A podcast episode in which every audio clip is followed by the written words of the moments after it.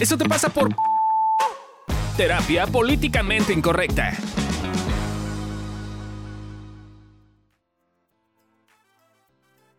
Hola, ¿cómo están? Bienvenidos a un nuevo episodio de Eso te pasa por versión. Nos cuentas tu chisme, nos cuentas tu caso y te decimos por qué te pasa. ¿Ok? Y entonces en este eh, em, momento eh, les, voy a platicar un caso que además creo que este sí es bien común, muchachos. O sea, yo lo he escuchado un buen, a ver qué opinan ustedes. Eh, pero básicamente la historia va así. Es una mujer que conoció a alguien en Tinder. eh, por eso se llama mi Uh, última pareja, la conocí en el Tinder. Y entonces conoce a un cuate en el Tinder. Eh, tenían muchos conocidos en común, tenían amigos en común y pues que una cosa llevó a la otra, terminaron saliendo y que es importante mencionar que los primeros cuatro meses todo era color de rosa, todo era maravilloso, eh, pero de pronto como que pareciera que ¿Todo cambió? todo cambió. cambió. Y Que- se acabó el encanto. Claro, se acabó el encanto. Y entonces la persona en cuestión, eh, así, así lo menciona, se, se, volvió, se volvió celosa, posesiva y manipuladora. eh, a tal grado que iba a su trabajo, o sea, al trabajo de ella, ¿no?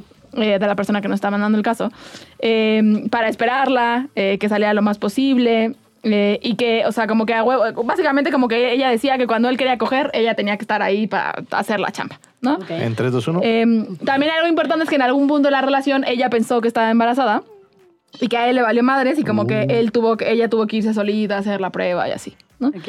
Eh, y entonces, bueno, para no hacer el cuento largo, eh, la relación se volvió súper codependientes, que si regresaban, que si terminaban, que porque no podían estar solos, y entonces pues ahí estaban en el bonito círculo que eh, en- entra uno en la codependencia.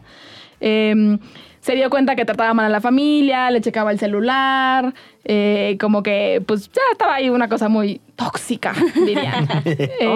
Bien linda. Exacto. Al final, bueno, ya por fin terminó todo, pero ella, ella dice que quedó muy destrozada.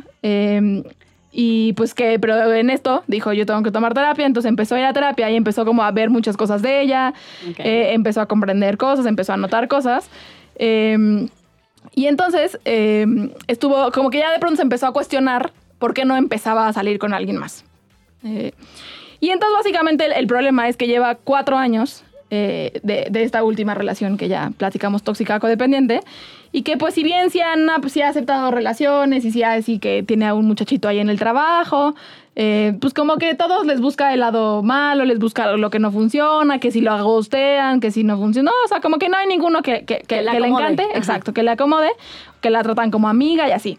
Eh, y pues bueno, ella quiere como, ahorita está, hay un, hay un muchacho en puerta que ella tiene como muchas ganas de conocer, eh, pero pues que la verdad es que no quiere enamorarse, que solo ve lo cerrado que es, eh, que es pedante, este muchachito nuevo en cuestión.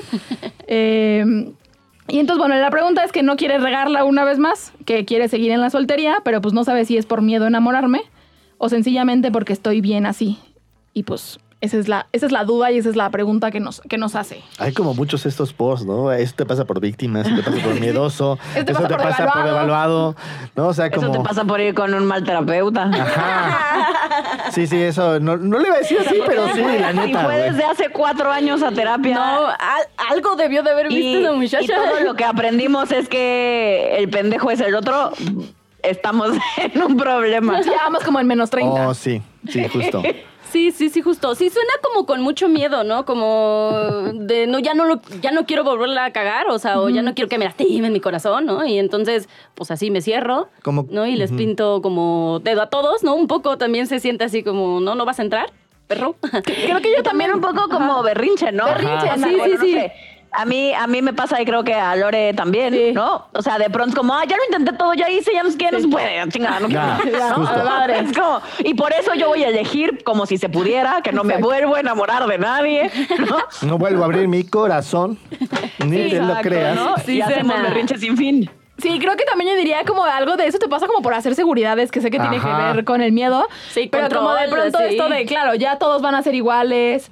eh, no, o sea, como, como No hay una amor serie- para mí. No hay amor para mí, de, de ver todo lo culero, ¿no? Eh, creo que de pronto también caemos en. Cuando nos pasa algo que nos duele o cuando estamos en una situación en la que nos duele, de pronto también hacemos un montón de seguridades y reglas que, gente, la verdad, en la mayoría de los casos no son reales. O sea, no, no funcionan así.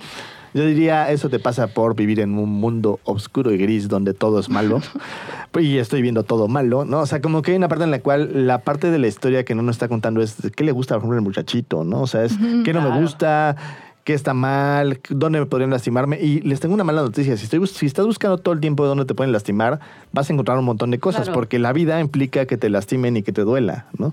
Entonces es como este tema de...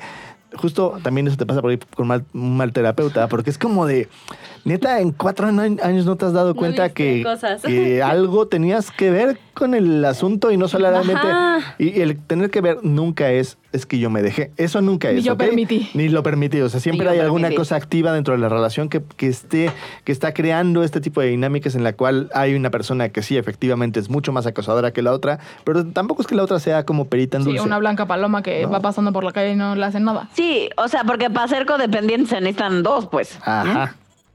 Sí, sí, y creo que también está esta parte de como que siento que no lo veía tanto, no veía tanto al, al- al muchachito, porque Ajá. es como, ajá, es como algo seguramente le pasó al muchacho en la relación, ¿no? Para que de repente se volviera tóxico, porque desde el principio iba chido, por lo que entiendo, iba así como amor.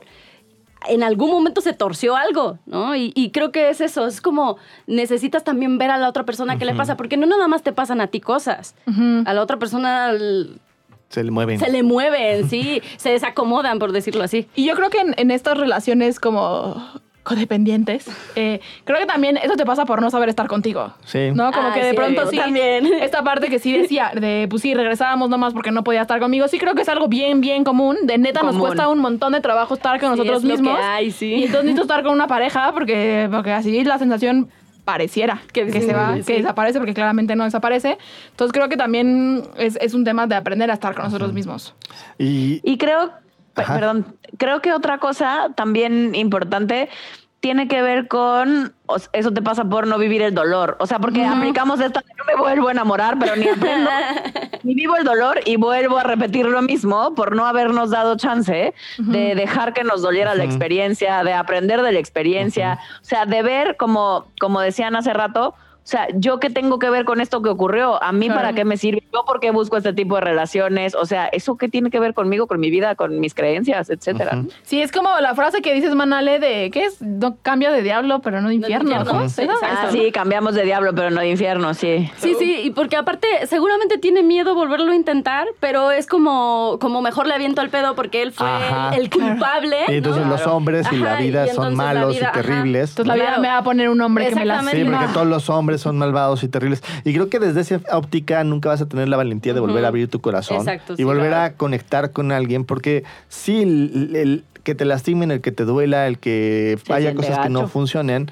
Pues sí. No es negociable, es parte de la vida y creo que es importante que si quieres tú sentirte conectado, visto, reconocido eh, y quieres reconocer, ver y tener Claro. una comunicación con alguien, es importante que abras tu corazón y tengas esta capacidad de poder ser valiente, porque si no, pues estás en este lugar de estar de cobarde, de miedoso, esperando que una seguridad te dé a alguien que no te va a lastimar, que nunca va a pasar. Claro, que es también en función de esto del miedo, yo diría también eso te pasa por no dejar que el miedo te cuide, ¿no? Porque eh, ujú. si bien, ¿no? Ale y yo también siempre nos burlamos eh, de nosotros mismos, pues a ver, hay una parte en la que yo digo, esas relaciones codependientes ahí, se siente bonito Ay, ese pedo cosas. así como de, te necesito, ¿no? Hay una parte en la que claro No que te... puedo vivir sin ti. Exacto, ¿no?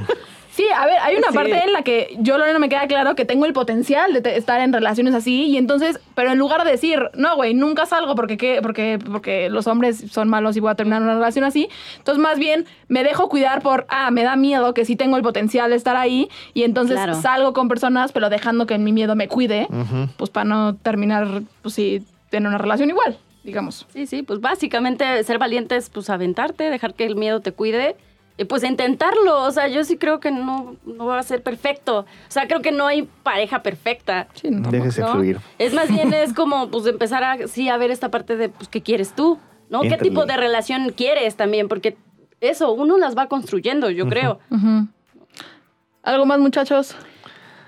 Pues yo Pues nada más no, Cambia diría de que... terapeuta. Sí. Cambia de- Ven con nosotros. Saben que también, ahorita estoy pensando para irnos, también, si tienes una amiga o un amigo que está en una relación así, Ay, no le digas nada. exacto, güey, no seas el un claro, estás bien pendeja, amiga, date cuenta. Gente, eso no funciona, eso solo Nunca. hace que te sientas más pendeja, porque claramente si estás ahí, un poco es, por por algo algo. y porque Sí. te cuesta trabajo. ¿Y por qué no lo ves? Y sí. Tengo, un- Sí. tengo un paciente justo que le pasaba eso. Siempre juzgaba a sus amigas porque Ah, tiene sí, muchas claro. amigas y todas Ah, sus sí. amigas así como de, ay, pinches güeyes tóxicos con los que andas, güey. Y Claro. como la vida para cerrar la boca, se topó una relación aún Peor, más más. codependiente y más loca, ¿no? Y entonces el güey decía, claro. es que neto no gano nada aquí, no me salgo, güey. O sea, estoy güey, ¿o qué? No, güey, espérame, no. Y le sirvió mucho para ser empático con sus amigas. Pero Claro. Nunca digas nunca también. Sí, Exacto. exacto. Tienes a alguien así, acompaña, dile lo que te pasa, bulérate, muéstrale, dile que te duele verla así, Ajá. etcétera, etcétera. No regañes y digas, amiga, date cuenta, deja No. el tóxico Sí. porque eso no funciona. No funciona. Funciona ¿Ok? más decir, me duele verte así, no sé cómo apoyarte, exacto. oye, ¿qué hacemos? Este, Aquí estoy para lo que si te- necesites. ajá, si te vieras con los ojos que yo te veo, pues yo creo que no estarías ahí, no, o sea, etcétera. Pero no es este pedo de qué pendejo estás, güey. Ay, de veras. Sí, sí, siempre revisar que también te pasa a ti con el tema. Exacto. Porque por algo está en tu vida también. Sí, también. Entonces, bueno, gente bonita, pues esperemos que este caso les haya sido familiar y por lo tanto les hayan servido las soluciones y mándenos el chisme. Entre más detalle, mejor, Mejor. nos hacen la vida un poco más fácil. Cáiganle con una lana al Patreon, ya saben, para que esto pueda seguir eh, funcionando. Evolucionando. Y nos vemos, nos escuchamos la próxima. Bye. Ay.